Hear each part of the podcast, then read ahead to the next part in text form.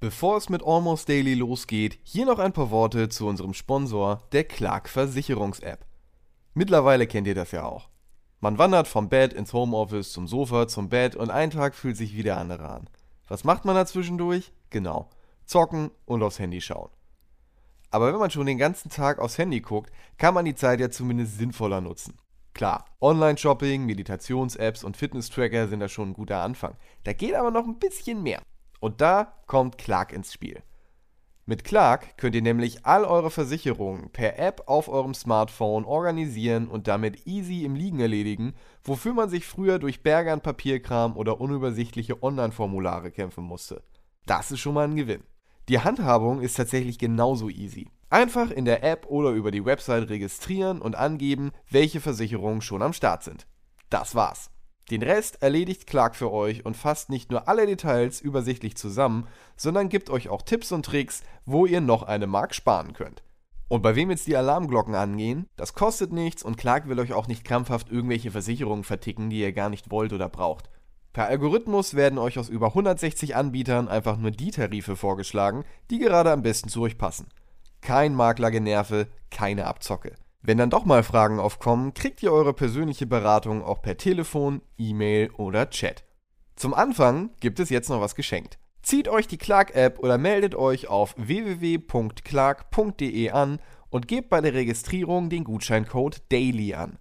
Wenn ihr jetzt eure erste Versicherung hochladet, gibt es einen 15 Euro Amazon-Gutschein. Und bei zwei Versicherungen sind es sogar schon 30. Nice to know, ihr müsst dafür keine neuen Versicherungen abschließen. Ladet einfach hoch, was ihr schon habt. Hausrat und Haftpflicht sind ja meistens eh schon am Start. Und jetzt viel Spaß mit Almost Daily. Willkommen zu einem neuen Almost Daily in dieser widerlichen Zeit, die wir euch ein wenig versüßen wollen. Und wenn ich von wir spreche, dann meine ich Ben, Marc und mich. Bis gleich beim Almost Daily.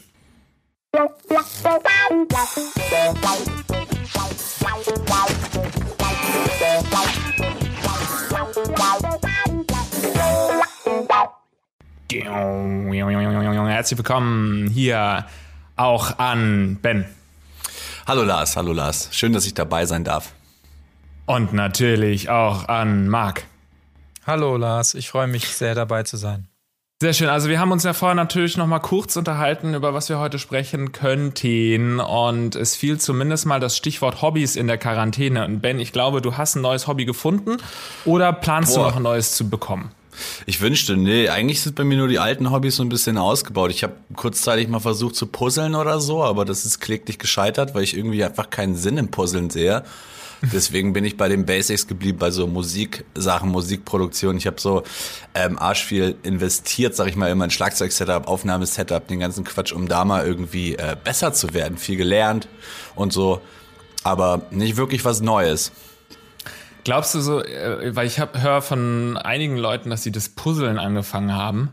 Glaubst du, man fängt das Puzzeln an, weil so viele Leute davon sprechen, dass sie gerade puzzeln und dann will man das auch mal ausprobieren?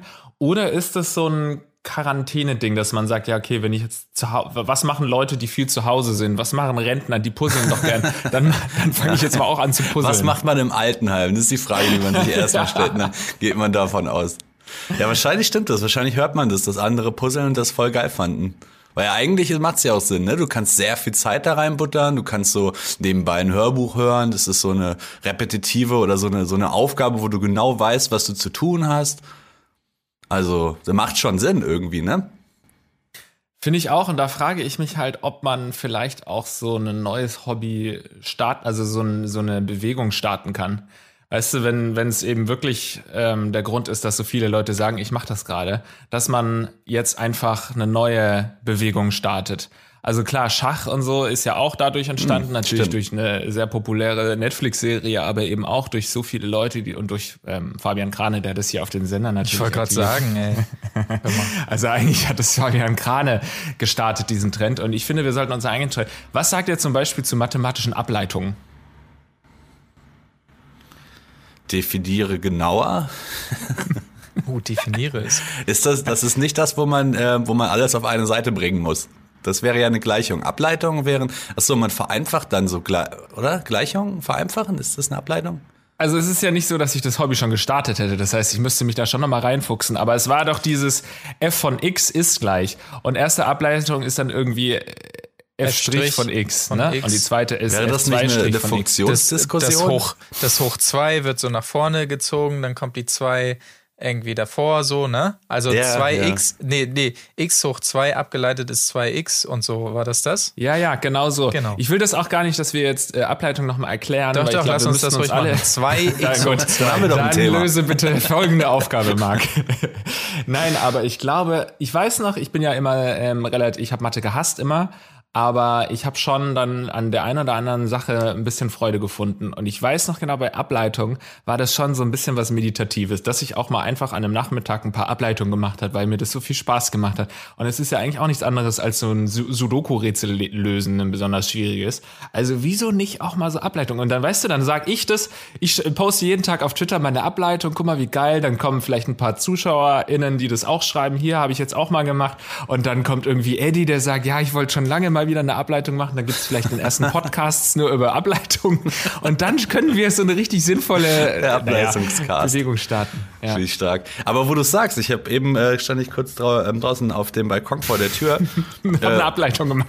nee, aber da gibt's ja so ein bisschen so ein Genre. Ich weiß nicht, ob das nur in meine Bubble reingeflogen ist, aber dieses, hey, kannst du diese knifflige Matheaufgabe lösen? So, weißt du, also in so, ähm, in so News, Aha. Newsblogs und so äh, tauchen hin und wieder häufiger mal so äh, vermeintlich schwere Matheaufgaben auf. Und ich frage mich gerade, ob das, was du gerade schilderst, vielleicht auch ein bisschen so ein Trend ist wie Schach oder so. Tatsächlich. Also ich weiß nicht, wie viel Quatsch du gerade machen wolltest und wie viel du wirklich sagst, was gerade ein Trend ist. Äh, nee, der Trend ist ja noch nicht da, aber offensichtlich habe ich da vielleicht schon diese ersten Ausprägungen ähm, Mhm. verpasst. Und wo, wo sagst du, wo sieht man das? In welchen Foren? Und was oder ist es Du, ich gucke jetzt mal genau gemeint? auf die, äh, auf die Google News-Seite, wo ich eben hingeguckt habe und sag dir den, ähm, den, den Urheber von der Gleichung. Das ist so zwischen diesem ähm, Tanker der Kanal. Hier zum Beispiel T-Online, Logikrätsel. Und dann Aha. steht da so eine Aufgabe, möglichst viel Sechsen. Da kann man natürlich auch wieder vermuten, ob da Satan hintersteckt. Und das sind immer so, scheitern sie auch an dieser kniffligen Matheaufgabe. Und das habe ich tatsächlich häufiger bei mir in so einem News-Ding gehabt jetzt. Ich finde, Lars, wir sollten da dranbleiben, konkret auch an den Ableitungen. Ich weiß bloß nicht, ob es für die Show dann zu trocken wird. Deshalb würde ich mir vorstellen, dass ab und zu immer so zwischendurch wie beim Schachboxen, wo es dann ab und zu nochmal in den Boxring geht, dass stattdessen äh, Nils und Andreas da stehen und ab und zu noch einen Witz reißen zwischen den Ableitungen und damit haben wir dann den Titel der Show. Das werden nämlich die Witzableiter. Ah, Alter. Man merkt, dass du ein Mann vom Fach bist, ey. Das sitzt ja jetzt schon. Du hast dir bestimmt kurz gedacht, so, oh, ich will jetzt diesen Gag mit Witz ableiten, aber ich muss schon echt lange ausholen, um das zu erklären. Fuck it, ich mach's ey, seit fünf Minuten brennt's mir auf der Zunge hier. Ja, Gut, aber Ben, was du nicht. gesagt was du gesagt hast, erinnert mich auch an, kennt ihr diese Werbung, die ab und zu angezeigt wird von Handygames, wo du so ein Männchen bist, das Ja. in einer Kammer gesperr- eingesperrt ist? ja, ja. Ne? Und dann ist da das andere Monster und du musst entscheiden, welches du Total, als ja. aufmachst. Und ich gebe zu, ne, ich habe noch nie eins davon runtergeladen, weil ich mir dachte, lass mich doch nicht verarschen hier, weil dann immer auch so blöde Werbesprüche stehen wie nur ein Prozent der Leute schaffen das Ja, oder keine ja, Ahnung. Wenn du das schaffst, bist du einfach der klügste Mensch, So den ein ich fucking je Genie. Und in der Demo stellen die sich extra so dumm an, dass man sich so denkt, so ich will, will dem jetzt helfen. Das ist echt so, da wird der Helferinstinkt angesprochen. Ich denke, wenn du daran scheiterst, dann muss ich kommen und dir helfen, weil das ist doch so einfach. Aber habt ihr das es mal stimmt. runtergeladen? Habt ihr das mal gespielt? Ich habe mich auch gefragt, wer spielt denn so eine Scheiße? Weil man sieht die immer, die Dinger. Ich hatte instant Bock, das zu machen und habe dann da drauf geklickt und es dann, aber da, da passiert sowas nicht. Da äh, ging es zwei Minuten drum, irgendwas anderes zu machen oder so. Ich wollte ja nur konkret solche Rätsel eins nach dem anderen Ja. eben schnell lösen, weil ich da Bock drauf hatte, aber das passierte da nicht, wo man da drauf geklickt hat. Deshalb habe ich es schnell wieder verworfen. Also wenn, wenn, du, wenn du dich fragst, welche Trottel klicken da drauf, ja, ich zum Beispiel. Hä, was musste man dann stattdessen machen? Ein paar Ableitungen oder? Nee, dann hast du deinen sehr gut, dann hast du deinen Charakter da gewählt und dann bist du erstmal so losgelaufen oder so und das kam gar nicht zu diesen Rätseln, das war so ganz komisch, also wahrscheinlich so eine Werbehinhalte-Dingens und dann ploppen irgendwelche Banner, auf oder so, schätze ich mal. Aber so weit bin ich nicht gekommen, weil ich wollte Aber die einfach Idee, nur schnell diese grad- Dinger machen. Ganz stark, dass du so Ableitungen als so äh, Sidequest anbietest. Wenn das zum, äh, zum Beispiel bei Warzone, wenn du da im Gulag bist, da werden erstmal Ableitungen, werden ja erstmal ge geballert. Das Und dann kommst du raus. hast immer die Möglichkeit, ah, also entweder schießt du halt jemanden genau, in den Kopf und kommst dann ein Messerkampf auf den Tod oder eine Ableitung. Wenn du schon zu einem späten Zeitpunkt im Spiel stirbst, musst du auch die zweite Ableitung machen oder so. Das klingt aber so ein bisschen nach so einer Marketing-Idee von so ein paar alten Lehrern, die auch in, in, Informatik so ein bisschen was drauf hatten und dann so dachten, ja. hey Kids, äh, Computer-Games müssen nicht immer nur ballern sein. Ja, genau, ja. Jetzt gibt's auch was fürs, fürs Hirn. Und ich bin ein ganz besonderer Magier. Ich bin ein Mathe-Magier. Das. Das ist ja der Hammer, ey. Ein Mathe-Gulag. Gibt es auch, es eigentlich auch bei Abi-Prüfungen, dass man, wenn man es nicht gleich besteht, erstmal ins Gulag kommt? Ins Abi-Gulag? Ja, genau, wenn du unter 4-0 bist, kommst du erstmal ins Abi-Gulag. Und dann musst du halt äh, dich mit dem anderen, der auch äh, rausgeflogen ist, ja. musst du einen Messerkampf dann machen. Und dann guckt man den saublöden Typen zu, wie die sich, äh, wie die sich prügeln. Toll. Oh Gott, das ist Prügel-Abi bekommen. Also das hat mir sehr gut gefallen. Ähm, dann komme ich noch mal kurz zurück zu den äh, ähm, Logikspielen.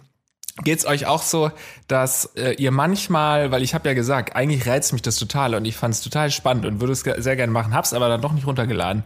Und ich glaube, das liegt oft an so einem komischen Marketing, das ich nicht mag. Und ich unterstütze dann oft Dinge, die so ein seltsames Marketing haben, auch wenn die Firmen manchmal ja also jetzt gar nicht das selbst entwickelt haben oder so, dann mache ich das aus Protest nicht. Wenn da sowas steht wie nur 1,4 Prozent der äh, Frauen schaffen das und jetzt klickt mal hier drauf, dann ähm, äh, mache ich das aus Protest nicht. Kennt ihr sowas auch, dass euch Marketingmaßnahmen auf den Geist gehen? Ja, sehr. Also ja, ich finde zum Beispiel, mhm. sorry, ähm, nee, Bitte, dieses ähm, Beispiel von wegen, hey, ähm, was so als YouTube-Vorlaufvideos immer läuft, wo man gezeigt bekommt, wie einfach man einfach Millionär wird, wo man auch so Exakt. denkt, ey, wenn hier Rainer, äh, Rainer aus Buxtehude das schafft, Millionär zu werden und jetzt offensichtlich ein Lambo fährt, dann kann ich das auch. so, da, dahinter frage ich überhaupt nicht, was dahinter steckt, weil ich so denke, das bin, da bin ich mir echt zu schade für, davon abgeholt ja. zu werden. Das ist witzig, dass du das sagst, weil exakt das wollte ich auch gerade anführen. Diese äh, Videobeispiele vor allen Dingen dann, also wer klickt da wirklich drauf? Und vor allen Dingen, warum, Rainer, wenn du so schnell Millionär geworden bist und das dein Lambo ist und so und du schaltest jetzt teure Werbung auf YouTube, warum hast du eigentlich kein Geld für einen Kameramann, sondern musst das so dumm mit einem Handy filmen oder so? Das frage ich mich dann immer noch. Dass das immer so die üb übelst ranzigen Scheißvideos sind und so weiter. Also Rainer, das kommt nicht authentisch rüber, muss ich ganz ehrlich sagen. Das Ding ist ja, dass die so schnell reich werden, dass Amazon die neue Kamera noch gar nicht geliefert hat und Ach er unbedingt so. schnell mitteilen wollte, wie reich er geworden ist. Ja, das kenne ich auch ähm, mit diesen Dingern, aber bei mir geht's auch oft so bei, ähm, sagen wir mal, wirklich seriösen Firmen, die dann versuchen, Marketing zu machen und es geht dann in die falsche Richtung.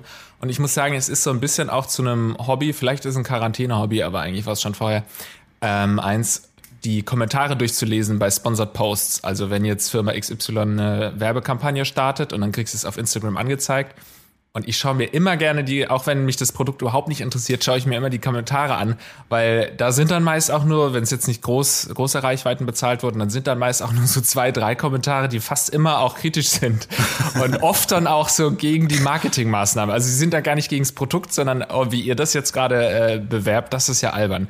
Das ist ein Hobby von mir.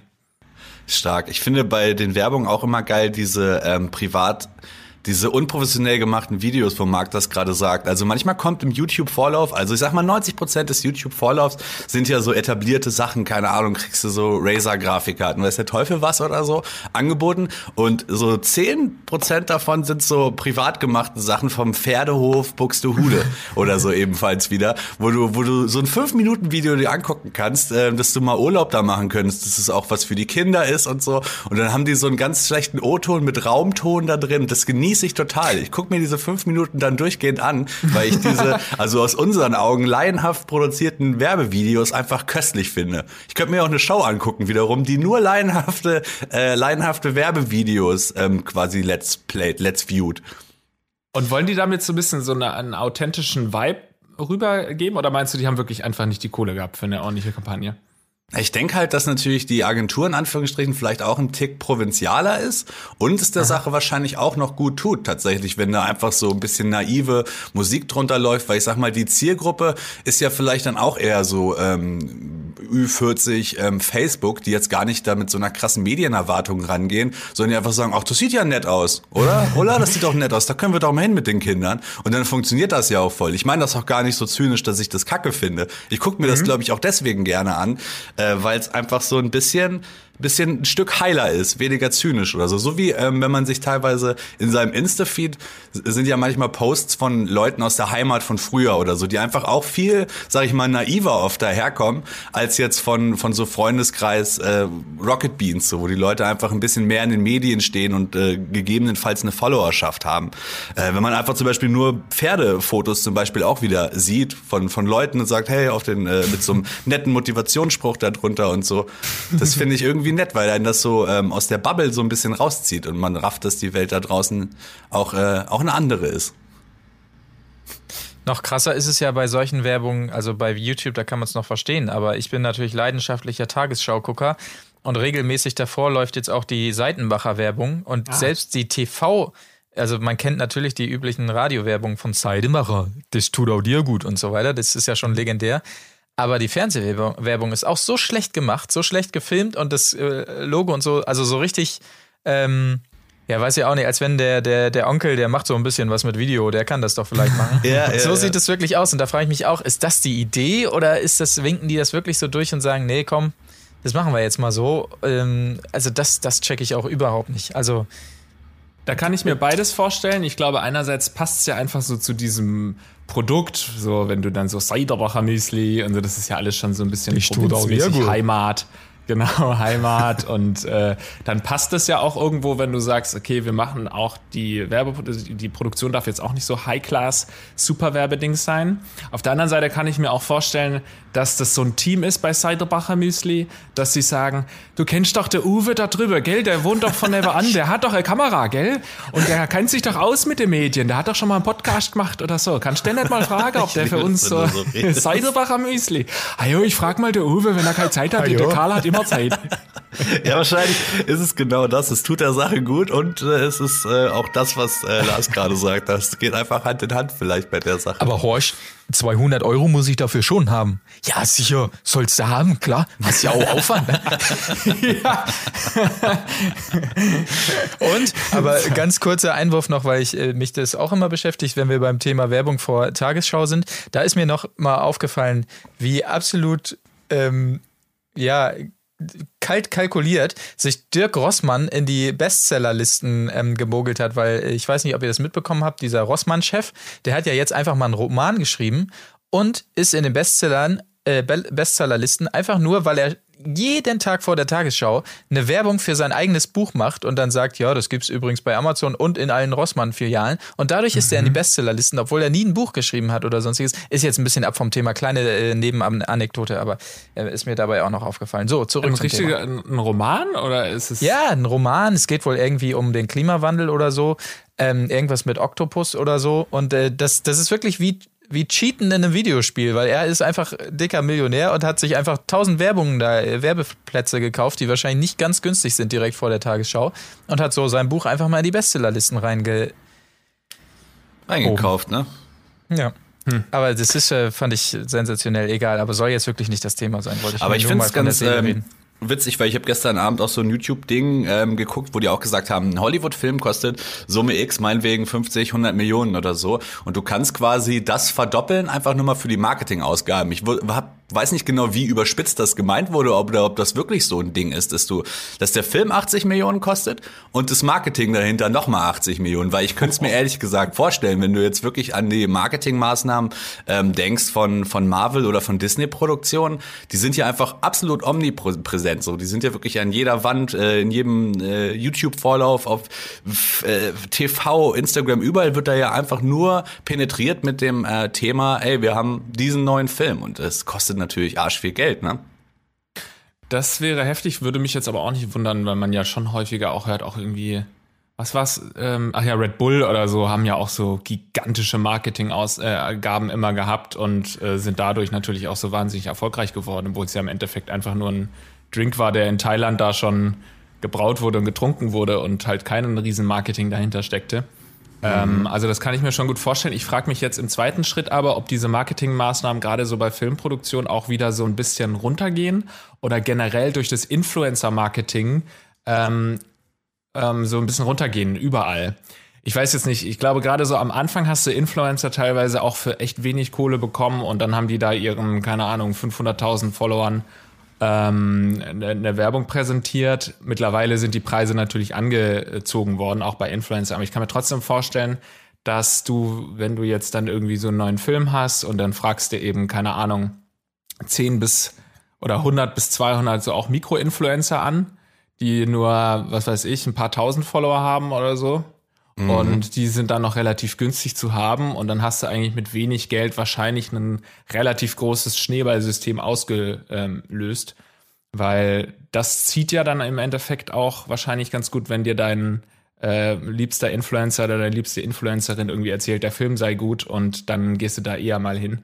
Was wieder zu dem ähm, anderen Thema kommt, über das wir sprechen könnten, mit dem Freunde-Werbung. Da hatten wir privat schon mal drüber geschnackt. Aber dass Freunde-Werbung so gut funktioniert. Aber lass uns gerne auch nochmal bei den Marketing. Meint ihr, es ist günstiger geworden durch InfluencerInnen? Ja, oder beziehungsweise meinst du, dass, mein, meint ihr, dass man, wenn man das jetzt verbindet, dieses Marketing und die Hobbys zum Beispiel in der Quarantäne, wenn du jetzt mega reich bist, kannst du jedes Hobby nur durch dickes Marketingbudget zu einem Erfolg machen. Also beispielsweise, du, du bist semi-guter Musiker, machst einen Hit, kaufst dich, äh, kannst du ja heutzutage in die, in die, ähm, in die Streaming-Listen auf Platz 1 sozusagen. Das, das geht ja mittlerweile. Dann kommt ja keiner mehr drum rum, das zu hören, sozusagen, dieses Lied oder dem Beachtung zu schenken. Oder du, wie Dirk Rossmann, ja, mein Gott, hier ähm, äh, Drogeriegeschäft ist ja toll und so, habe ich jetzt einiges erreicht, aber ich wollte ja eigentlich immer großer Bestseller-Autor sein. Ich schreibe ein Buch, äh, pack da mega Marketingbudget drauf und dann ist es klar, dass es irgendwann auch genug Leute kaufen, dass es in den Listen ist. Oder ich bin Milliardär und male auch ein bisschen gern und bezahle dann 100 Influencer, dass sie sagen, hey, das sind wirklich tolle Bilder, guckt euch das mal an und dadurch wird es ein Erfolg. Kann man sich theoretisch jeden Erfolg äh, oder sein, sein Hobby äh, erfolgreich machen, wenn man äh, das entsprechende Geld hat sozusagen. Also das ist ja, Ich dass man sein sagen, Hobby so ja, hoch oder? cheatet. Wahrscheinlich. Ich glaube schon, ey. Also ich meine, es gibt bestimmt Sonderfälle, die, wo es jetzt vielleicht wirklich nicht funktioniert. Aber wenn es irgendwie im Rahmen ist von so, okay, ich könnte mir das theoretisch angucken auf einer Ein-Minuten-Basis, dann würde, kannst du, glaube ich, mit Geld alles, äh, alles zum Erfolg führen. Oder man es sagt wird ja halt auch, so ein, ja. äh, man sagt ja auch, man, äh, um einen Namen weltweit bekannt zu machen, äh, braucht man eine Million Dollar. Und es ist dann auch wurscht, was diese Person macht oder wofür. Vielleicht kann man, kann man sich das ab, äh, ableiten, diese, diese Regel. Aber dieser, Ja. dieser, gab es nicht auch diesen Friday-Song oder sowas, wo so ein reicher Daddy einfach der Tochter die Produktion oder das Musikvideo einfach so geschenkt hat, was dann eher so in die andere Richtung äh, ging? Also bekannt wurde es auch, aber es war dann eher so dieser, oder? Dieser, es ist doch dieses. Das meist gedislikte Video, meinst ja, du? ja, genau. Es geht natürlich auch so rum. Aber zumindest kennt jeder den Song so ungefähr. Ja. Damals zumindest. Ja, ich finde das ähm, spannend und ich habe auch wieder ein bisschen Hoffnung jetzt in meiner Ableitungsnummer, dass man Okay. da vielleicht ein bisschen Geld. Man könnte ja äh, so ein, so ein äh, wie heißt das, Geld, äh, Crowdfunding starten für, für, für Ableitung. Wir, wir fahren eine Kampagne für unser Hobby. Ob es jetzt Ableitungen letztendlich werden oder nicht, können wir ja nochmal drüber diskutieren. Aber dann schauen wir mal, wie viel Kohle zustande kommt und wie weit man zum Beispiel mit 10.000 Euro Marketingmaßnahmen mit seinem Hobby kommen kann. Ich glaube, da hat ja äh, Marc Lehmann in dem Beispiel schon, schon den Weg zum Ruhm und zum Geld natürlich schon skizziert mit seiner ähm, Killershow äh, Witzableiter. Da, glaube ich, muss man von unserer Seite jetzt aus nicht viel investieren, denke ich. und du ich hast ja auch. auch kein Produkt sonst. Obwohl, du könntest jetzt schnell so eine App ähm, hinfuschen mit so ein paar Ableitungen drin. Und die könntest du richtig schnell zu Geld machen in dieser Zeit wahrscheinlich. Ja, ich glaube, das Problem ist ähm, ein gutes Hobby. Du hast ja vorhin auch schon gesagt, es würde nicht mit allen Hobbys gehen. Ich überlege gerade, mit welchen Hobbys es geht. Ich glaube, es muss sehr ähm, accessible sein. Also, ähm, ja. Ja, wie heißt es? Also, erreichbar? Nee.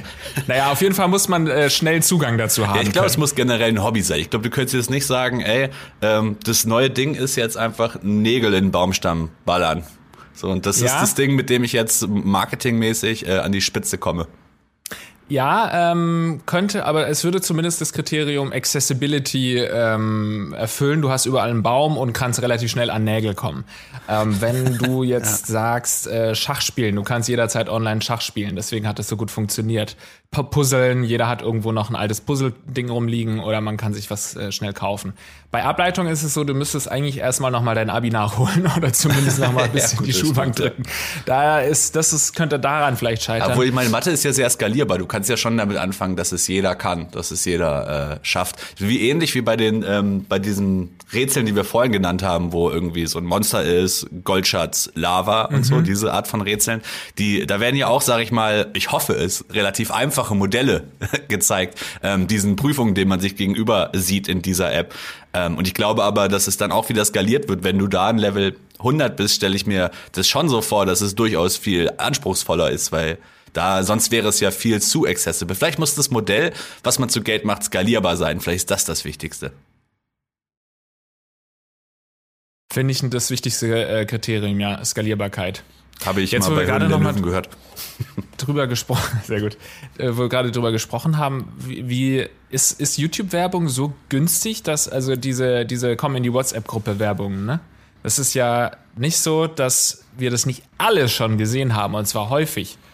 Also klar, einmal kannst du dir eine YouTube-Werbung leisten, aber so viele YouTube-Werbung, dass eigentlich schon jeder davon mitbekommen hat, ist es so günstig oder wie kriegen die das? Oder sind sie vielleicht doch so reich?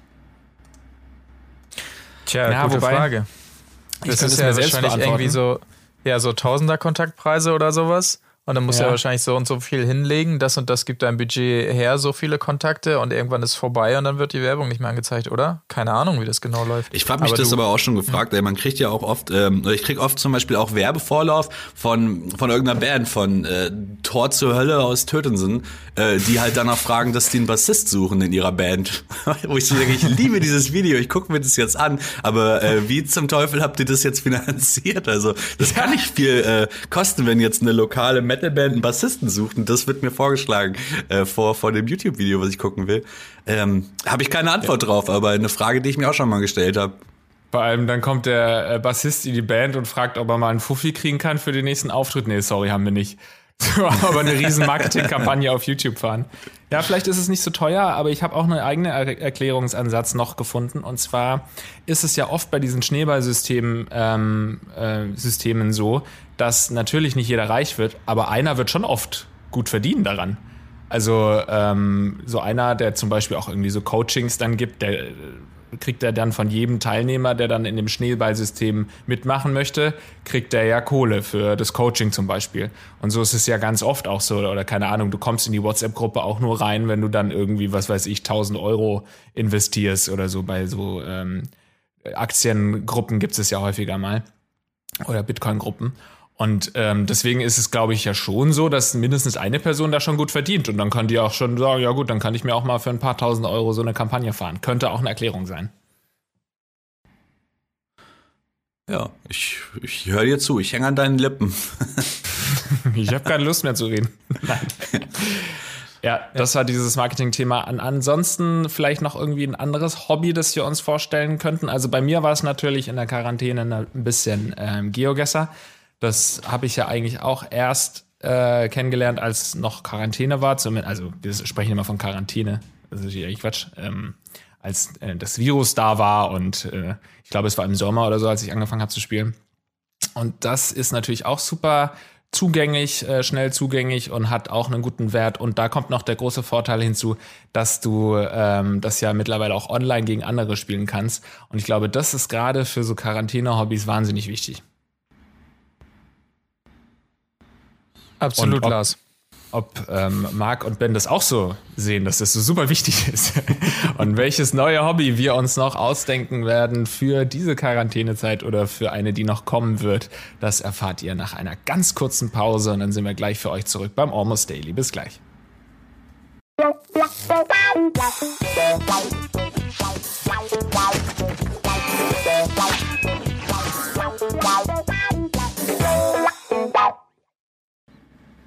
Da seid ihr ja wieder. Wir sind immer noch da. Ben, Marc und ich beim Almost Daily. Wir reden ganz viel über diverse Hobbyausprägungen und so weiter. Ich hatte vor der Pause noch angemerkt, wir suchen ja ein neues geiles Hobby und überlegen uns, welche Kriterien so ein Hobby erfüllen muss, damit es auch quarantänemäßig durch die Decke geht und es wirklich ähm, jeder dritte eurer Freunde und Freundinnen das spielt und betreibt dieses Hobby. Und ich habe gerade noch ein wichtiges Kriterium genannt, und zwar muss man es auch gut online gegen andere spielen können, weil du kannst dich nicht treffen, mhm. hast aber trotzdem irgendwo die Begierde danach mit deinen Freunden oder zumindest mit fremden Leuten in irgendeiner Weise zu kommunizieren oder dich mit denen zu messen. Deswegen halte ich das für ein sehr wichtiges Kriterium. Wie seht ihr das? Weil beim Puzzeln ist es ja zum Beispiel nicht der Fall. Ich glaube, das sind zwei verschiedene Paar Schuhe. Wir hatten ja gerade eine Sekunde Zeit, um drüber nachzudenken. Ich glaube zum Beispiel, was zum Beispiel Schach ja auch so äh, beliebt macht, ist ja genau dieses Phänomen. Man spielt das, oder so wie ich es jedenfalls spiele, so ein bisschen wie man früher äh, Words with Friends gespielt hat, falls ihr das noch kennt, dass man einfach mehrere Matches offen hat es war quasi Scrabble, was man früher gespielt hatte. Und du hast so mhm. sechs Leute, ähm, mit denen du das spielst. Und immer äh, über den Tag kann jemand einen Zug machen und man hat so verschiedene Matches, die man einfach so nebenher, neben seinem Alltag einfach ähm, weiterführt. Und so ähnlich funktioniert das beim Schach auch. Da trifft nämlich vollkommen zu, was Lars sagt. Diese Form der Konsumierbarkeit dieses Spiels ähm, ist halt perfekt. Und man kann es mit Freunden spielen, ohne dass man sich ähm, zwangsläufig verabreden muss und nicht sagt, ey, heute Abend spielen wir jetzt zwei Stunden Schach oder so, sondern man kann es nebenher einfach auf seinem Handy laufen lassen. Und das funktioniert einfach von selber, ist halt äh, ein Selbstläufer. Ich glaube, dieses Puzzle-Thema hat eher diesen handwerklichen Aspekt, dass mhm. man vielleicht gerade mal nicht auf einen Monitor guckt, dass man vielleicht gerade mal was mit seinen Händen mal wieder macht und mit Dingen, die man wirklich anfasst. Das sind vielleicht zwei verschiedene wichtige pandemische Hobbys. Ja, bei äh, das habe ich mir nämlich auch gerade gedacht. Äh, deswegen ist wahrscheinlich das auch nicht erfolgreich, online zu puzzeln, weil bestimmt gibt es ja auch irgendwie mhm. Puzzle-Softwares oder so, dass du dann, dann draufklickst, wenn du es gefunden hast. Aber das funktioniert ja eigentlich so überhaupt nicht in meiner Vorstellung, oder? Gar nicht. Nee, nee. Das, das muss schon richtig da liegen. Haptisch ja. was machen. Genau, ja. ja. Das ist ja auch gerade was, wo man auch jetzt gerne in diesen Zeiten mal dem Bildschirm so ein bisschen entfliehen will, vielleicht, ne? mhm. ne? Weil man hängt ja jetzt gerade echt so viel davor. Ähm, und dann mal wieder sowas vor sich zu sehen, da einfach zu liegen und anzufassen und ja, so weiter. Ja. Das ist doch schön. Ich habe da nämlich auch dran gedacht, am Anfang, in diesem ersten Lockdown, oder sagen wir mal vor einem Jahr jedenfalls, habe ich super viel HiFi-Kram und so gemacht, super viel Home Improvement, habe so Lampen umgesprüht, gebastelt und so einfach aus dem ähm, zu, äh, letztgenannten Grund einfach handwerklich mal was zu machen und nicht vor dem Monitor zu hängen. Und Freunde von mir, die ihr beide auch kennt, die auch mit dem Puzzeln warm geworden sind während dieser Pandemie, die sind jetzt einen Step weiter und basteln Lego. also auch skalierbar wiederum. Ähm, und der trifft auch den Punkt, dass man ja was handwerklich und man wirklich was baut mit seinen Händen. Also das ist nicht zu unterschätzen, dieses tatsächlich was machen ja. mit seinen Händen. Ich glaube, viele Leute, die einen Garten haben zum Beispiel, die werden dieses Jahr ja. den Garten ganz neu für sich entdeckt haben, schätze ich mal. Ja, der Gatter umbaue, umbuttle und so, das kann ich schon. Also das Ding ist, dass ich so weit weg von handwerklichem Interesse bin wie kaum ein anderer. Und ich äh, kann es, ich kann mich in dich reinversetzen, dass du das schön findest, irgendwie so Dinge neu zu erschaffen und anzuzeichnen oder dass Leute gerne Lego bauen. Aber ich bin da leider ganz weit von entfernt. Ich weiß auch nicht. Ich habe einfach zwei. Dafür hast du dann ja Hände. mehr auf der Geogesser-Seite ähm, des Lebens gewonnen, sag ich mal. Das stimmt, ja. Ich weiß nur nicht, was sinnvoller ist. Also ich finde, GeoGuessr ist ein Spiel, wo man aber, glaube ich, trotzdem sehr viel tatsächlich ähm, allgebräuchliches Wissen ähm, ja. aneignet sich, oder? Also ich finde, es ist ein Spiel, na klar, es macht Spaß, aber du lernst ja sau viel über äh, Land, äh, Kultur, über Erdkunde. Also das ist schon ein Lernspiel auch.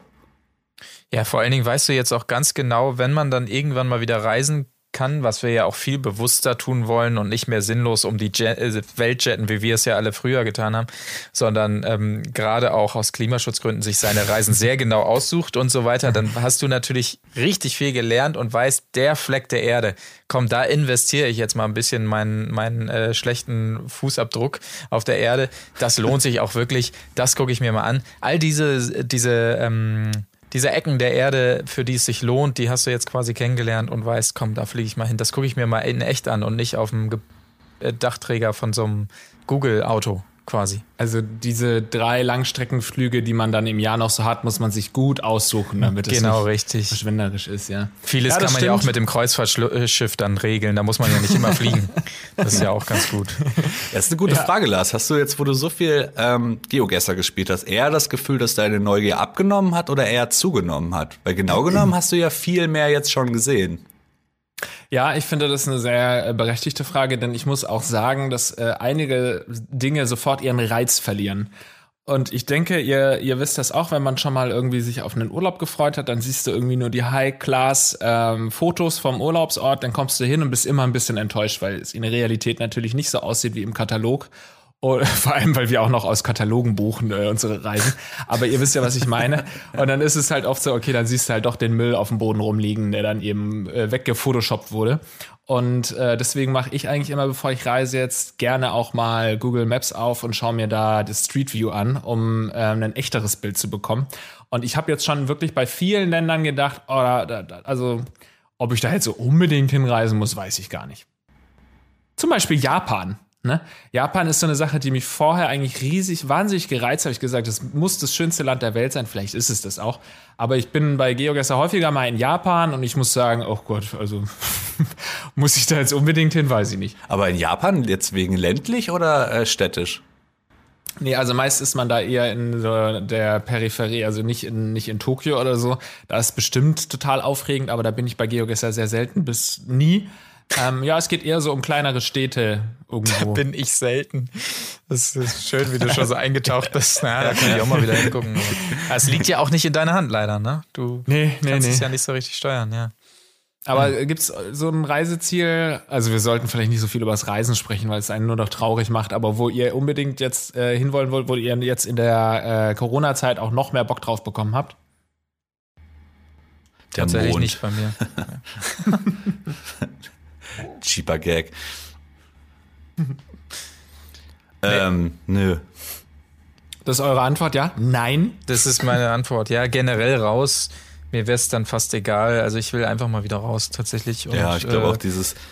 Es ist so runterskaliert, ne? Also das, man fühlt sich ja schon, wenn man jetzt äh, einfach in ähm, ins Niendorfer Gehege hier in Hamburg geht, fühlt man sich ja schon so, als hätte man richtig was erlebt und müsste seinen Freunden Ja. davon erzählen. Das geht einem ja teilweise schon so, wenn man im Supermarkt war, dass man denkt, krass, was ich alles erlebt habe. Diese Erlebniswelt ist so runterskaliert im Moment, dass, dass das voll der Erlebnis-Overkill wäre, jetzt am anderen Ende der Welt zu sein, weil man ja schon fast überfordert ist, wenn man, äh, wenn man ein Reh sieht. Ja, lass, ja, das macht mich, äh, ja, das macht mir nur traurig, diese Unterhaltung. Lass uns lieber wieder zu den schönen Dingen wie Hobbys oder so Zu kommen. den Hobbys. Ich wollte nämlich vorhin noch sagen, dieses Online gegeneinander spielen ähm, hat bei GeoGuessr sehr viel ausgelöst bei mir, weil ich eigentlich auch schon so keine Lust mehr hatte und dann kam dieses, dass man auch online gegen andere spielen kann und das hat es wieder auferlebt. Und das Gleiche finde ich zum Beispiel auch bei FIFA. So FIFA hat man früher, als man angefangen hat, habe ich das zumindest auch äh, sehr viel offline gespielt, dann eben den, gegen den Computer. Und ich habe das jetzt aber seit bestimmt fünf Jahren nicht mehr gemacht, weil das ja so langweilig ist. Also ich muss einfach gegen andere auch online spielen. Und ich frage mich manchmal, was den Reiz dann so ausmacht. Also klar, in der Quarantäne ist es natürlich besonders schön, mit Freunden dann auch spielen zu können, weil man sich ja sowieso nichts mehr zu erzählen hat. Dann äh, trifft man sich Samstagabend bei der Webcam und weiß überhaupt nicht, was man äh, sich erzählen soll, weil das größte Highlight war halt einfach der Supermarktbesuch. Und dann verstehe ich das schon, dass man dann auch so bei Spielen online ähm, äh, gegeneinander spielen, dass man auch gegeneinander online spielen will. Aber wie, ob, ist es auch noch so ein anderer Faktor, dass man einen anderen Menschen fertig machen will bei FIFA? ist es so, oder dass man auch vielleicht gedemütigt werden will, wenn man richtig 6-0 abgezogen will, wird? Also geht's dir jetzt speziell, also es geht dir jetzt nicht mal um, um mit Freunde spielen und die dadurch quasi zumindest online treffen, sondern generell gegen Menschen spielen, auch die du ja nicht kennst teilweise. Oder was meinst du jetzt genau? Ja, also ich meine generell gegen Menschen spielen, habe dann aber auch schon ein Pro-Argument oder ein Argument, äh, ein Erklärungsmodell präsentiert, nämlich klar mit Freunden und so weiter äh, spielt man natürlich gerne, aber man spielt ja auch irgendwie online gerne gegen fremde Menschen. Also ich weiß nicht, wie das beim Schach ist, Ben, das spielst du sicherlich auch online. Ähm, was gibt oder spielst du manchmal auch gegen den Computer noch? Nee, nicht wirklich. Also ich finde, was du sagst, ist, also grundsätzlich muss man ja sagen, bei diesem Online-Spielen und Hobbys und so geht es ja ein bisschen darum, um seinen Erlebnishorizont zu erweitern, dass man Sinneseindrücke und Eindrücke, emotionale Sachen ähm, erlebt, die man im Regelfall nicht erlebt. Und da spielt das, was du gerade gesagt hast, auf jeden Fall eine Rolle, wenn es jetzt kompetitiv ist, sich darüber zu ärgern, dass der doofe Thomas schon wieder 4 zu 0 gewonnen hat. ähm, das weckt ja in der Emotion, die du sonst nicht hast. Und darum geht's ja dann irgendwie, oder? Bei so, bei so Online-Spielen. Beim Schach ist es natürlich auch nicht anders. Ich spiele natürlich viel gegen Gunnar zum Beispiel und äh, wir haben da so halb so eine Fehde natürlich. Das ist auch oft schon dazu gekommen, dass äh, wenn, wenn wir getrashtalkt haben, wenn der andere verloren hat, dass man wirklich ernsthaft salzig war. also man wirklich gefühlt hat, das geht dem anderen gerade nahe. Na hoppla, wie ist das denn passiert? Und äh, ja. ja. weil wir da eine, eine Welt des Schmerzes betreten haben, unter anderem auch, aber auch eine Welt des ähm, Glückes. Das ja. kenne ich zum Beispiel bei FIFA durchaus auch, wenn man äh, mit Freunden viel spielt und irgendwann ähm, geht es einen halt auch ernsthaft auf den Sack, wenn man 5-0 eine reinbekommt oder umgekehrt. Aber ich glaube, warum das beim Schach auch noch mal schlimmer ist und deswegen will ich das auch nicht spielen. Ich finde, Schach ist nicht nur ein Spiel, sondern es ist immer auch ein Messen, wer ist der Smartere. Und das ist, ja. das ist natürlich Quatsch. Ne? Man ist nicht schlauer, im, äh, nur weil man im Schach gewinnt. Aber für mich persönlich ist es so gebrandet mit, okay, du bist super smart und super schlau, wenn du im Schach gut bist. Ja, okay. Und wenn du mich schlägst im Schach, dann hast du mich halt gedanklich reingelegt. Du hast mich so überlistet, du hast mich schachmatt gesetzt, was ja immer so ein bisschen was von, okay, du bist so dumm, du hast diese Falle gar nicht erst gesehen und jetzt bist du reingetreten. Und ich glaube, das ist äh, der Grund, warum man da ähm, dann besonders salty ist, weil du durch einen Verlust beim Schach einfach zeigst, wie blöd du bist. Ja, fairer Punkt. Schach hat vielleicht ein bisschen dieses Imageproblem, ne? Das ist so ein bisschen der, ähm, der Sport der Superklugen ist, wo die nicht mhm. Superklugen schon ein bisschen Berührungsängste haben, weil sie dann sich äh, eventuell bloßstellen, dass sie nicht super klug sind. Was aber auch ehrlicherweise ja totaler Quatsch ist. Es ist, wie Jan Gustafsson ja selber auch in einer unserer vielen Schachshows immer, Schachshows immer sagt, es, es geht ja eigentlich um Mustererkennung und das ist ja nur Training, Training, Training. Du musst einfach hunderte, tausend Stunden, ähm, hunderte mhm. bis tausend Stunden einfach Schach vor dir gesehen haben, um Situationen wiederzuerkennen und dann aus deinen früheren Fehlern zu lernen, so wie bei jeder anderen Sache auch. Und es ist, glaube ich, echt weniger ein Intelligenztest als einfach das Commitment dieses Sports in Anführungsstrichen gegenüber, weil du einfach eine so elendig lange Lernkurve hast. Du wirst nicht ähm, eine Woche Schach spielen und dann irgendwie bestehen können in irgendwelchen Matches. Das ist einfach ziemlich ausgeschlossen. Es sei denn, du bist vielleicht wirklich ein absolutes Intelligenz-Wunderkind. Aber ähm, ja, es ist, erfordert un, ein unfassbares Commitment, wirklich sich viel mit damit zu beschäftigen. Und das ist auch anstrengend. Das ist bei Hobbys auch oft der Punkt, die überfordern können. Wenn diese, wenn der Einstieg, was wir vorhin ja auch schon hatten, wenn der Einstieg viel zu groß ist und du viel zu viel selber mitbringen musst, ähm, um da damit äh, eventuell Erfolge und Spaß zu haben, dann vermeidest du vielleicht solche Hobbys auch. Ja, beim Schach muss man entweder wahnsinnig viel üben oder halt, äh, wie uns Netflix beigebracht hat, ordentlich Drogen ballern. Ja. Ja, genau. Aber ähm, Lars, wenn man das jetzt nochmal auf FIFA bezieht, ich habe da jetzt auch viel drüber nachgedacht und ich glaube, es ist genau wie du sagst, das, der Reiz ist, das Emotionale mit reinzubringen, irgendeinen Arschloch auch mal zu besiegen, das vorher da äh, drei Stunden rumdribbelt und dir die tollsten Tricks zeigt und mhm. vielleicht auch noch 2-0 führt und du drehst es 3-2, dann ist es mhm. natürlich ein anderes Gefühl, als wenn du gegen den läppischen Computer das machst, das der keine gestern Emotion Abend hat. passiert, das klingt sehr... Nein, nein, nein, absolut Aber es ist wirklich, ich habe äh, FIFA auch viel, ich spiele weiß ich nicht, ich habe jetzt glaube ich ein Jahr nicht mehr FIFA gespielt und auch die, neue, die neueste Version noch gar nicht gespielt. Aber ähm, äh, davor hatte ich ein paar Monate, wo ich es intensiver gemacht habe und du konntest immer schon finde ich, habe ich mir eingebildet anhand der Mannschaftswahl des Gegners und so erkennen, was das wieder für ein Typ ist. Wenn das wieder so ein Paris Saint-Germain mhm. Neymar-Typ ist, dann wusstest du schon, oh Gott, da sitzt jetzt wieder so einer, so ein 17-Jähriger wahrscheinlich, der den ganzen Tag davor hockt und irgendwie und dann noch äh, nach dem Tor, je nachdem wie die dann jubeln, da reg ich mich dann auch ja, richtig auf. Ja. Jetzt jubelt der noch, Alter, überspring es doch und komm wieder zum ja, Anstoß. Da kann ich mich so richtig in Rage bringen, was mich in dem Moment natürlich wahnsinnig aufregt, aber was glaube ich dann auch der Reiz ist an der Sache mit echten Personen zu spielen. Und wenn du wenn du natürlich auch haushoch gewinnst, dann denkst du dir auch manchmal, ah, hast du auch manchmal Mitleid dann mit dem anderen und so, das hättest du beim Computer natürlich nie und das ist glaube ich der Reiz, der den es dann so ein bisschen ausmacht. Und so überlegen, wo sitzt der andere jetzt gerade? Spiele ich jetzt gerade gegen jemanden, der irgendwo in ganz weit weg sitzt, also zum Beispiel in Baden-Württemberg oder so. ja.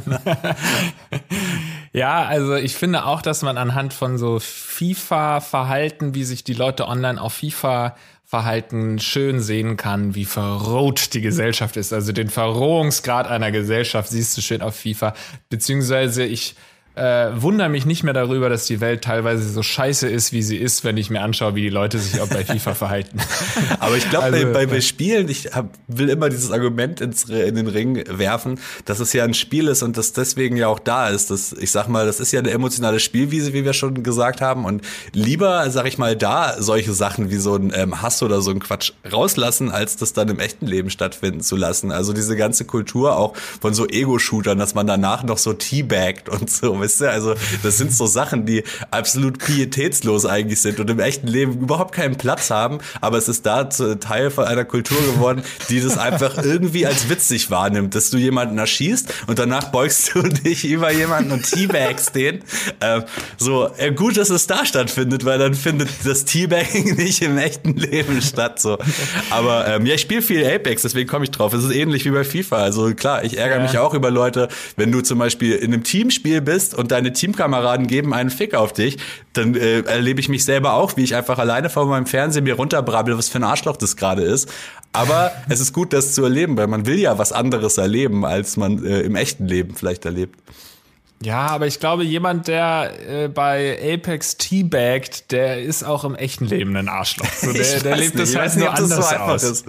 Ich weiß nicht. Aber ich meine, ähm, so gut, Apex ist ein, gutes, ein guter Vergleich, aber stell dir mal vor beim Schach, ne, beim Online-Schach, du würdest immer, wenn jemand einen guten Schachzug macht oder so, müsstest du dir noch mal eine Minute lang äh, die Zeitlupe ansehen, wie dieser Schachzug gemacht wird.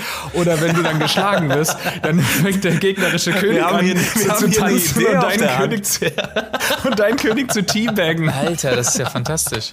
Das könnte so, was sein, Lars. Das Wenn man diese Viecher-Mechaniken da mal rüberzieht in so einen Online-Schach, ja, das könnte ja, wirklich ja was sein. Such dir die geilsten oder kleide deine Schachfiguren in die geilsten Trikots ein oder sowas. Ja. Das, so, so oder so eine Slow-Mo, wie der Bauer dann übers Schachfeld läuft und dann rumschreit, wie dumm du bist, während er gerade den Läufer weggehauen hat. Ich finde das richtig gut.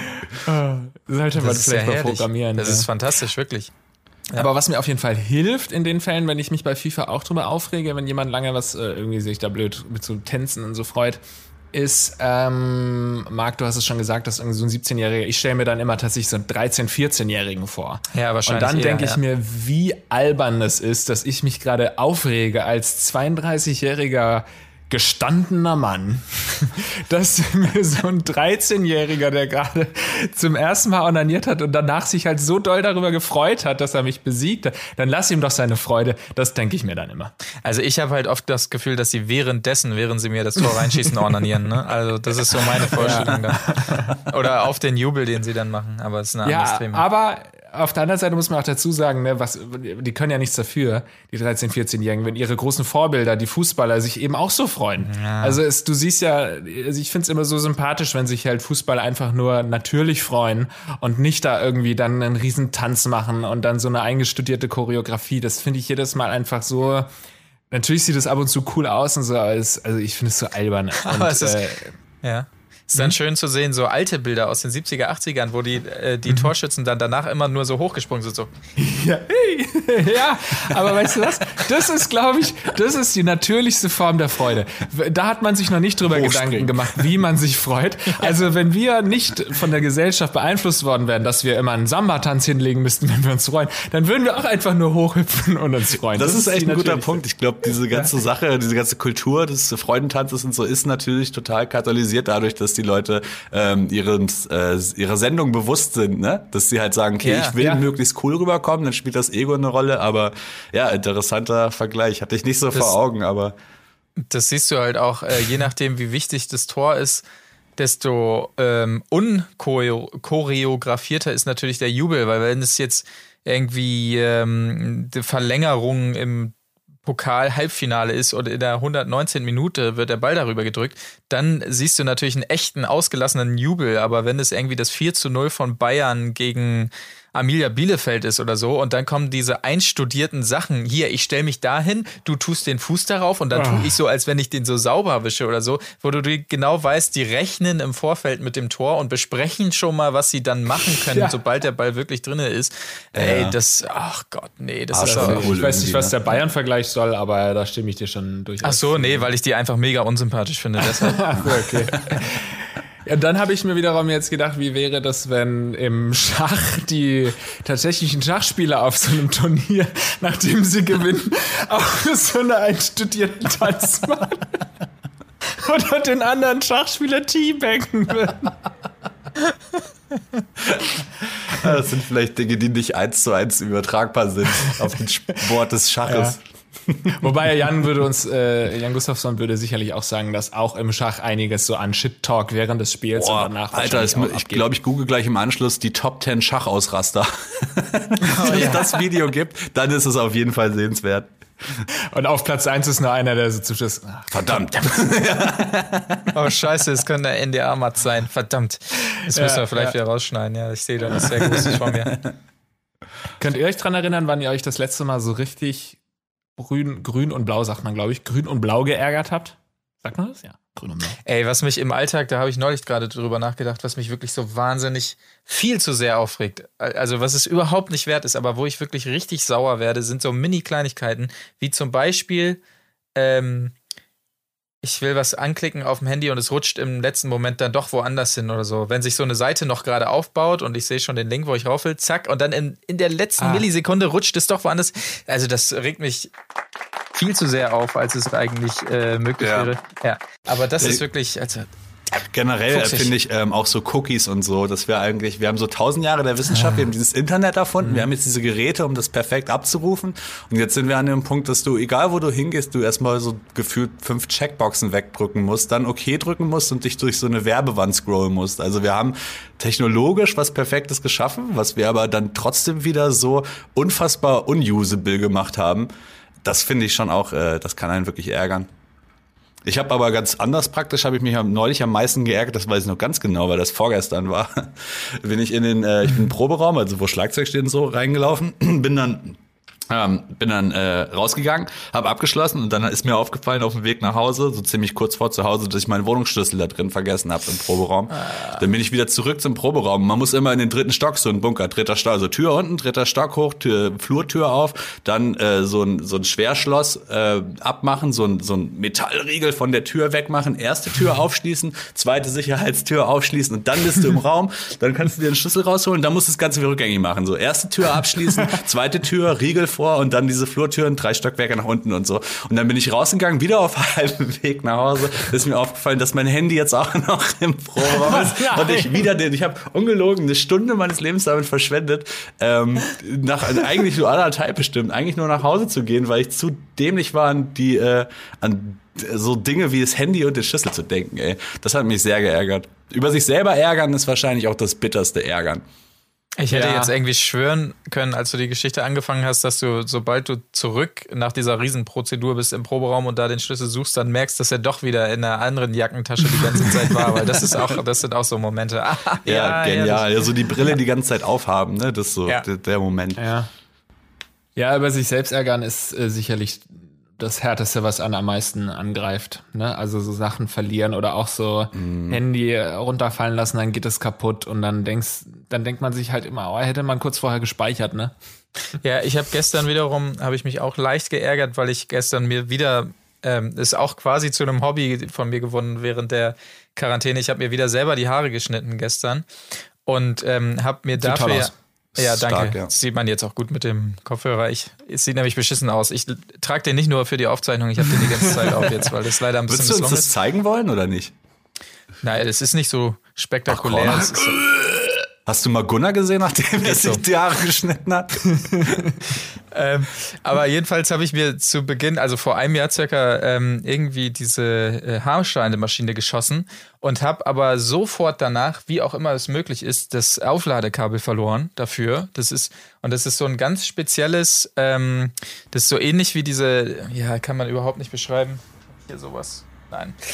Naja, ist halt so ein typisches, was auch in Rasierer manchmal kommt, so ein, so ein äh, ovales Ding mit zwei Löchern drin und dann kommt das da rein, so relativ klein. Irgendwie gab es auch früher oft bei Kassettenrekordern so ähnlich in ein bisschen größer. Halt dieses, gibt es bestimmt einen tollen Namen für, keine Ahnung. Und ähm, jetzt habe ich ein Jahr lang mir damit immer mal die Haare geschnitten und der Akkustand, das hat so eine digitale LED-Anzeige, liegt jetzt bei 20 oder 30 Prozent, lag er. Das heißt, ich wusste es könnte sein, ich fange an jetzt mit der Frisur und mittendrin war es das dann womöglich. Und dann habe ich mir gedacht, was machst du jetzt? Es war jetzt keine sehr teure Maschine, es hätte sich jetzt nicht gelohnt, da irgendwie ersatzteilmäßig dieses Kabel nachzubestellen. Und dann habe ich mir gedacht, du hast jetzt noch eine Möglichkeit. Du hast ähnliche Kabel, du könntest sie zurechtschnitzen, damit oh sie da reinpassen. Weil ich mir dachte, kann, kann es sein, dass diese unterschiedliche Voltanzahlen und so haben? Weil eigentlich ist davor, es ist halt einfach nur das Stromkabel, da ist kein oh Trafo Gott. oder sowas davor. Eigentlich müsste es gehen. Und in diesem Moment sind wahrscheinlich die Kommentarspalten auch schon voll unter diesem ja. Almost Daily. Das sollte man vielleicht prüfen, bevor man, bevor man das Messer anlegt, denke ich. Ja. Ich habe äh, hab gedacht, komm, du, du hast jetzt entweder die Möglichkeit, ähm, das Ding, der Akku ist leer und du kannst die Maschine nicht mehr verwenden, oder du probierst es einmal und es geht schief und du kannst das Ding nicht mehr verwenden. Deshalb dachte ich mir, komm, du nutzt jetzt, versuchst die Chance zu nutzen. Und ich kann euch sagen, ähm, das kann tatsächlich sein dann mit unterschiedlichen Stromstärken und so weiter, weil es sofort einen Kurzschluss gab, als ich es dann reingedrückt habe und das Ding einfach hinüber ist seitdem. Und jetzt kam es zu folgender Situation. Ich habe noch eine andere quasi so eine Bartschneidemaschine auf die passen die Aufsätze von dem anderen aber nicht. Das heißt, ich habe diese Frisur jetzt gemacht, weil das andere Ding ja den Kurzschluss hatte, indem ich vor meine andere Bart-Haarschneidemaschine die Aufsätze so rangehalten habe von der anderen und dann gleichzeitig mir so mit den zu großen Aufsätzen für diese Haarschneidemaschine mir die Haare geschnitten habe. Aber dafür hat es einigermaßen funktioniert. Aber jetzt habe ich mir auch gesagt, die Friseure sollen jetzt auch wieder ihr Geld verdienen, weil theoretisch ist es ja jetzt auch wieder möglich. Ich werde mir keine weitere kaufen, sondern dann. Es ist offensichtlich den, auch gefährlich, ey. Vielleicht sind Friseure doch viel systemrelevanter, als wir dachten. Wenn du bist ja offensichtlich bei diesem äh, Friseur, Friseurversuch äh, anderthalb Mal fast gestorben. Ja. Das, das, klingt einfach wie so eine Folge Jerks eher. Als, ja, als das klingt so witzig. Äh. Oder Pastewka vielleicht eher. Ja, ja. Ähm, also ich meine, man kann sich doch als Laie in so vielen Richtungen ausprobieren. Man kann sagen, ach, ich fange jetzt mal das Schnitzen an und dann schnitzt du dann irgendwie dir so einen Stock zusammen. Du kannst mal oder so ein Stromkabel oder du kannst mal irgendwie einen Tischler oder ausprobieren. Aber eine Sache sollte man als Laie nun wirklich nicht einfach mal ausprobieren und das ist alles, was mit Strom zusammenhängt. Du kannst doch nicht anfangen da am Kabel, also das sagt dir doch jeder, ja, da musst du natürlich naja, aber und dann vor allem, äh, das, also, äh, hast du einen Kurzschluss und dann. Aber ich wusste ich kann ja, das gar nicht glauben, du bist doch ein intelligenter Mann. Du hättest sterben können. Ich wusste ja, dass das Schlimmste, was passieren kann, ist ein Sto äh, Kurzschluss und dann fliegt halt die Sicherung raus und genau das ist ja auch passiert. Hä, also ich habe extra das Schlimmste, was passieren kann, dass du einen Stromschlag bekommst? Nein, ich habe ja äh, das, ich habe natürlich an dem Gerät das Kabel eingesteckt, aber da, also ich habe nicht erst an die Steckdose und dann am Gerät versucht es einzustecken, sondern natürlich erst das da und dann an der Steckdose. Das heißt, da das dann das auf mich über, es wäre schon sehr unwahrscheinlich gewesen. Und wie gesagt, heutzutage ja. sind die äh, Sicherungen auch so genial. Ach Quatsch, nein, das, das ist. Äh, du kannst heutzutage, glaube ich, auch probiert es bitte nicht aus, Leute. Aber ich glaube, man kann sogar inzwischen der der, der berühmte Trick mit dem Föhn in die Badewanne funktioniert sogar, glaube ich, schon nicht mehr, weil weil die Sicherungen heutzutage ja. so schnell zack. Ähm, aber ich probierte, also es kann bei ja. alten Sicherungen durchaus noch passieren, Leute. Versteht mich da nicht ja, falsch und probiert es Vielleicht habe ich, vielleicht habe ich veraltete Sicherheitsvorstellungen, was Strom angeht, aber ich glaube, damit fahre ich ganz gut. Ja, ja, ja, seid immer vorsichtig und macht so einen Quatsch nicht. Ja, lieber vorsichtig sein. Wenn man einmal so richtig einen gewischt bekommen hat, dann, äh, dann weiß man das auch, ey. Das habe ich einmal. Oh, sag mal, hast du schon? Dann. Äh, ja, also nicht so, nicht so arg. Also ich habe zweimal ein Gebüsch bekommen. Einmal, weil wir, als wir irgendwann als Jugendliche mal im Dorf waren und wir die geniale Idee hatten, hey, lass doch mal da diesen Stromzaun von diesen ähm, Rindern oder so anfassen. Und dann kam jemand auf die Idee, der immer schon so ein bisschen Physik begeistert war. Ey, lass uns doch alle an den Händen fassen mm. und ich halte mich an, äh, an diesem Straßenschild fest, weil dann sind wir geerdet dann knallt das noch geiler. Oh, geil. Und dann haben wir uns so zu dritt oder viert an den Händen gehalten. Äh, und es macht ja immer so pick, pick, pick, pick. Und es ja. war halt so pick, oh, es zittert. Und in dem Moment, wo er sich an dieses, an dieses Straßenschild ähm, anfasst, so geht es bei uns allen so durch und wir springen nach oben und dachten so, holy Jesus, das ist ja äh, nicht ein bisschen doller gewesen, sondern das war ein ganz anderes Stromerlebnis ja? für uns alle, sag ich mal. Ja, das war schon äh, erstaunlich tatsächlich. Und äh, einmal und einmal bin ich noch gegen so ein ähm, Deckenkabel gekommen. Ähm, ich bei der Lampe. Oh shit. Ja, das hängt ähm, ganz gut. Dazu ähm, äh, habe ich noch ganz schnell drei Tipps, die man sich angucken kann. Oder der erste zu dem Stromding, da mal, gab's mal eine sehr gute Folge Brainiacs zu. Die haben genau das gemacht und dann versucht über so Menschenketten mit Styroporplatten drunter und so, was passiert, wenn alle zwischendurch auf Styropor stehen und nur der letzte ist geerdet, kriegt dann nur der er den Stromschlag und bla und blub. Sehr gute Folge, kann man mal bei YouTube googeln. Und äh, eine Anekdote noch zu Tro Stromschlägen, das habe ich mal gesehen bei so einer irgendeiner so Serie, wo so Rettungssanitäter und so begleitet wurden. Und da gab es einen Stromunfall mit einem Kind. Das ist ja immer die größte Sorge, dass die in die Steckdose irgendwas stecken und dann den Stromschlag äh, kriegen. Und da habe ich gelernt, dass es sehr wichtig ist, dass der Strom irgendwo wieder rauskommt äh, aus dem Körper, weil das dann ungefährlich ist, dass er also quasi nur durchgeleitet wurde sozusagen, wie du sagst, dass das Kind irgendwie geerdet wurde am besten und so.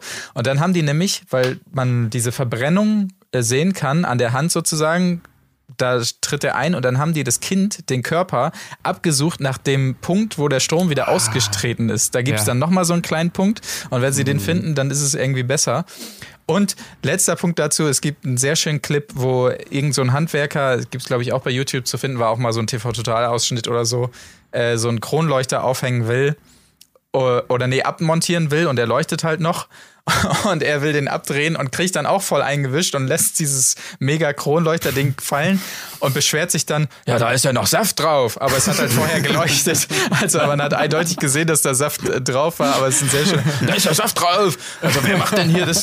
Ja, das ist auch ein schöner Moment. Das waren noch meine 50 Cent zum Abschluss zum Thema Stromunfälle. Guckt euch da gerne mal ein paar Clips an, Leute empfehle ich euch. Ich merke schon, wir hätten eigentlich heute über Strom sprechen sollen. Da ist ja, so viel äh, noch mhm. äh, Anekdotenpotenzial. Ich habe zum Beispiel auch mal das mit dem äh, mit einer Menschenkette an einem Stromzaun ausprobiert und bin dann als Dritter oder Vierter da gewesen und bin wirklich umgeflogen. So stark hat es mich äh, erschrocken zumindest. Und dann habe ich irgendwie gelesen, dass es stärker wird, je je mehr und dass der letzte fühlt es am stärksten. Kann aber auch Quatsch sein, aber da hat ja Marc sicherlich auch gerade einen ganz guten Tipp genannt, wo mhm. man da nochmal das Ganze nachschauen kann. Also ihr Lieben, mir hat es richtig viel Spaß gemacht mit euch, Ben und Marc. Vielen Dank. Ja, danke dir, Lars. Danke dir, Marc. Ebenso.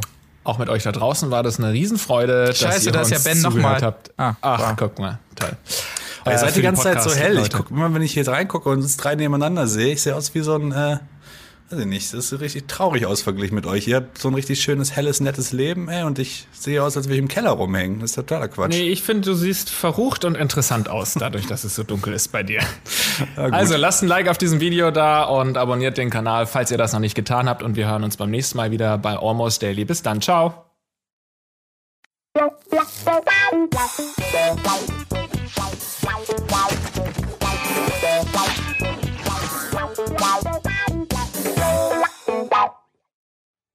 Diese Sendung kannst du als Video schauen und als Podcast hören. Mehr dazu unter rbtv.to slash almostdaily.